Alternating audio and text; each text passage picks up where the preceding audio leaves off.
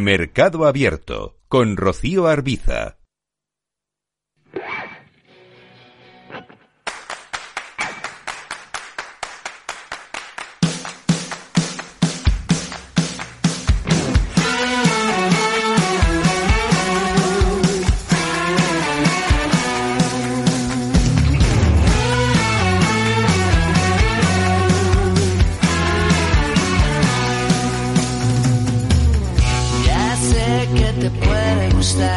Vamos ya con el cierre de la jornada en la Bolsa Española. Hemos visto al IBEX terminar en positivo con una subida del 0,40%, cierra en 8.360 puntos y hemos visto algunos claros protagonistas. Carlos Ladero, analista de GPM, ¿qué tal? Muy buenas tardes.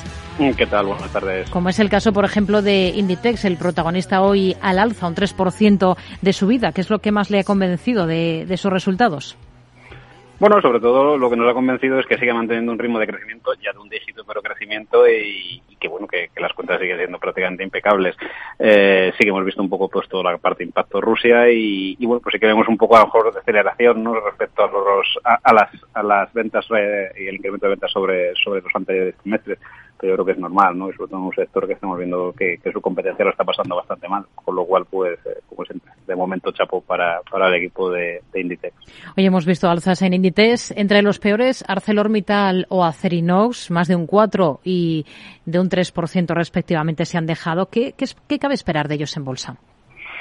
Bueno, pues yo sé que dos compañías que empezaron muy bien el año, ¿no? Eh, al final todos pensábamos que todo el tema de infraestructuras pues iba iba iba iba a subir eh, y, que bueno, pues países sobre todo asiáticos y Estados Unidos iban a invertir bastante, ¿no? Y además es un sector construcción que veíamos en el primer trimestre fuerte tema de la guerra ucrania y sobre todo tema de inflación, pues lo que ha hecho es que, bueno, pues que todo este sector pues se vea penalizado y, al final estas dos compañías que dependen muchísimo de ese, de ese autoconsumo y sobre todo un mercado americano que empieza a, a, desacelerarse, pues bueno, pues, estamos viendo que están sufriendo estas dos compañías, ¿no? Es, normal y, bueno, de momento yo creo que no estaríamos en ninguna, yo creo que vamos a tener un mal primer semestre, ¿no? Para todavía, para todo el sector de infraestructuras. Mm.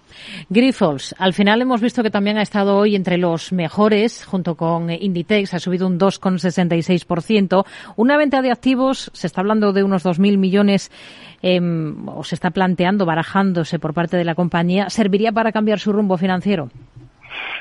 Hombre, serviría, pero yo creo que Grifols se está convirtiendo en Telefónica 2, ¿no? Una compañía que, lo está haciendo bien, lo sigue haciendo muy bien y que al final, pues bueno, yo creo que, el control sobre la deuda pues no ha sido bueno. Entonces, bueno, pues ahora están un poco dónde desinvertir, ¿no? Para, para de, de para nosotros de momento Grifol no nos compra, ¿no? Y, a pesar de que, que desinvirtiera, para nosotros es una compañía no haya sabido endeudarse y, que ahora tenga que hacer justamente lo contrario y ha perdido el saldo. Hmm.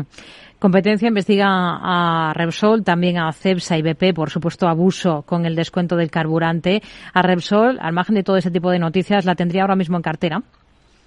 Pues yo creo que sí, ¿no? Eh, una compañía que, que, bueno, a niveles de, petróleo como está actualmente, la verdad es que tiene buenos márgenes y mejores ahora, sobre todo con estos precios de, gasolina y refino, y, seguirá siendo una apuesta para nosotros, ¿no? Todo lo que esté por encima de 100, 120 euros está claro que, para nosotros ya sería venta, pero ahora mismo yo creo que sería una posición para tener en cartera. Hmm. Melia, hoy vuelve a recortar un 1,25%, lleva una semana con mucho altibajo. ¿Estaría al margen?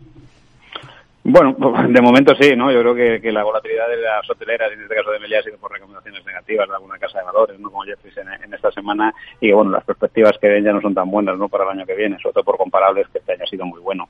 Entonces, bueno, pues, yo creo que de momento nosotros estamos ya fuera del sector turístico, creo que su momento pasó, ¿no? Y, y ahora hay que ver, bueno, pues este primer semestre qué tal se comporta. Carlos Ladero, analista de GPM, gracias. Muy buenas tardes. Gracias a vosotros.